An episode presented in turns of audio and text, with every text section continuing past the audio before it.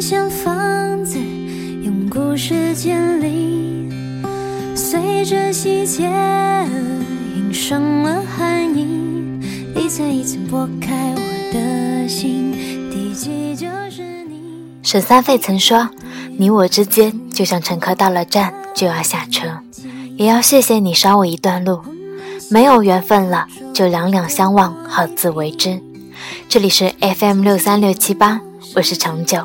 星期六的晚上，谢谢你们的收听。心让一瞬间成为了曾经，原来分手比想象中还更容易。回忆是数不清的隐形碎片，搁进身体最脆弱那个房间，就连自己都没那天早上特别反常，开到终点站的时候，车上除了司机和售票员，只剩下我和他。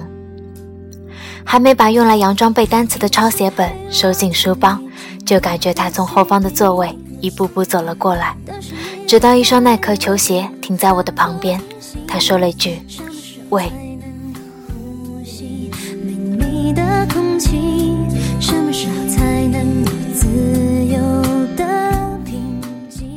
高中的时候，我暗恋隔壁班一个男生，于是上课、睡觉、预模邂逅构成了我的每天日程。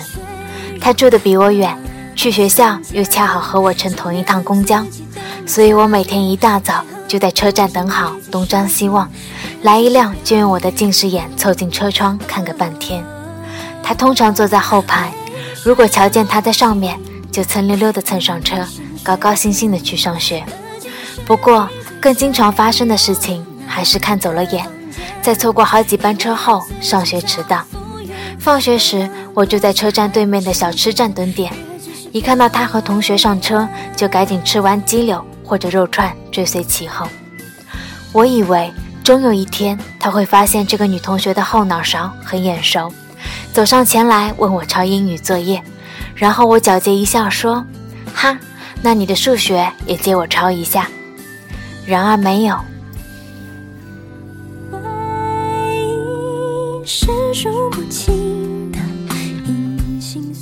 有时是在早晨出操，和同学换位子，就为了能够看清楚他新剃发型的鬓角；有时是在两个班级一起上体育课，女生们都在花坛围成一圈聊天的另一边，我出没在他打篮球的场地四周压腿、踢毽子或者扭腰，为最好能把球砸到我，然后背我去医药室而祈祷。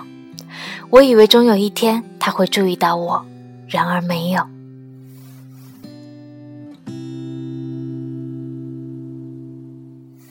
写过情书，想过表白，但经过收缩熟虑，还是决定不去冒险。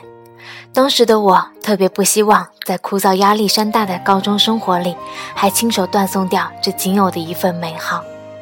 于是，在大雨的傍晚，路过他的身边不打伞，想着也许他会因为不忍心看我淋湿而与我结伴。结果第二天发烧，病了一个礼拜。于是，在早放的周五下午，去他最常去的漫画店喝一下午奶茶，坐在他最常坐的位置旁边，时刻准备着假装没带钱，然后跟他搭讪，拜托他帮我买单。结果那天他压根没出现，我倒是胃痛的又进了医院，我却仍然这样乐此不疲，这样频繁地出现在他的视线里。我想，如果他喜欢我，大概会觉得这是缘分。如果他不喜欢我，自然也就不会注意到我，所以应该也不至于会觉得讨厌，似乎是最恰当好处的安排。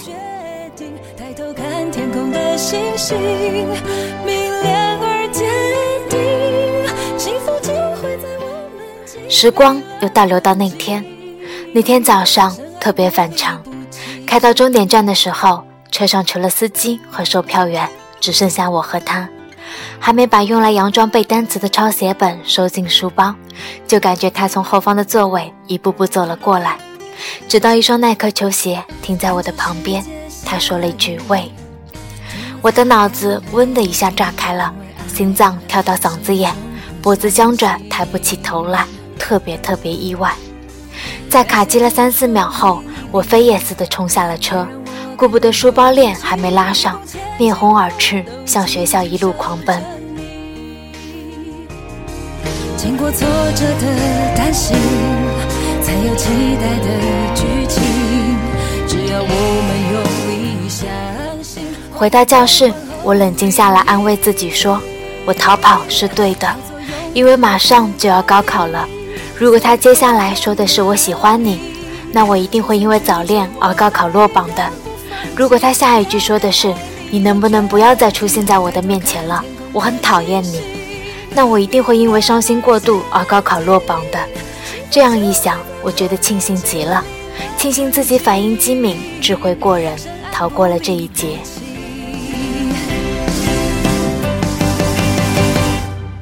要做勇敢的蒲公英。谁知道那天早上之后，我就再也没有在车站等到过他。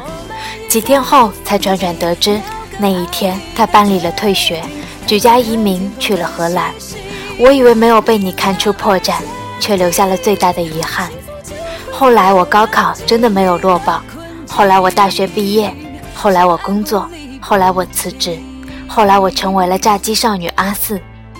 后来有一天，我在私信里面看到一条奇怪的留言，留言上写：“其实那天我想跟你说的是，喂，我要走了。”我点击进那个人的主页。所在地显示为荷兰阿姆斯特丹。他最新的一条微博是：“这不经意的片段是你预谋的偶然，聪明如我怎么可能会不知道呢？”后面添加了一条分享阿斯的歌曲《预谋邂逅》的链接。我有点怔怔的，回忆里时常冒出来的那个没有下文的喂，终于以这样的方式和它的主人重逢了。喂，我要走了。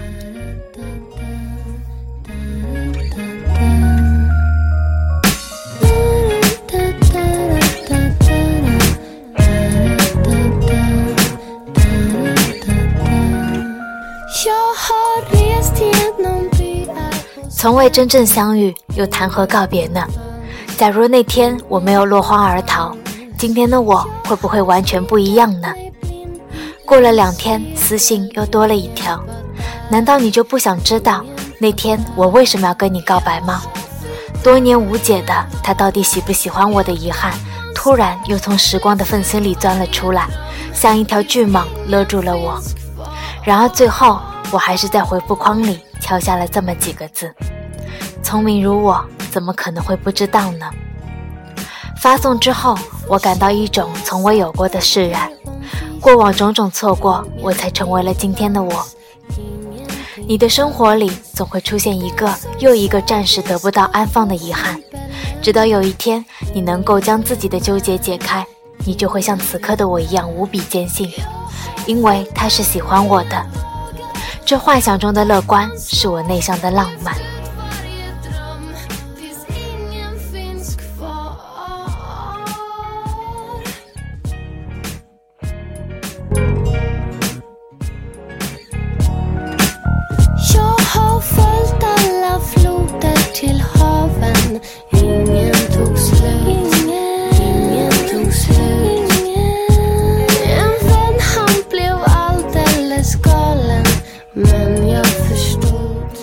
故事名《预谋邂逅》，作者阿四。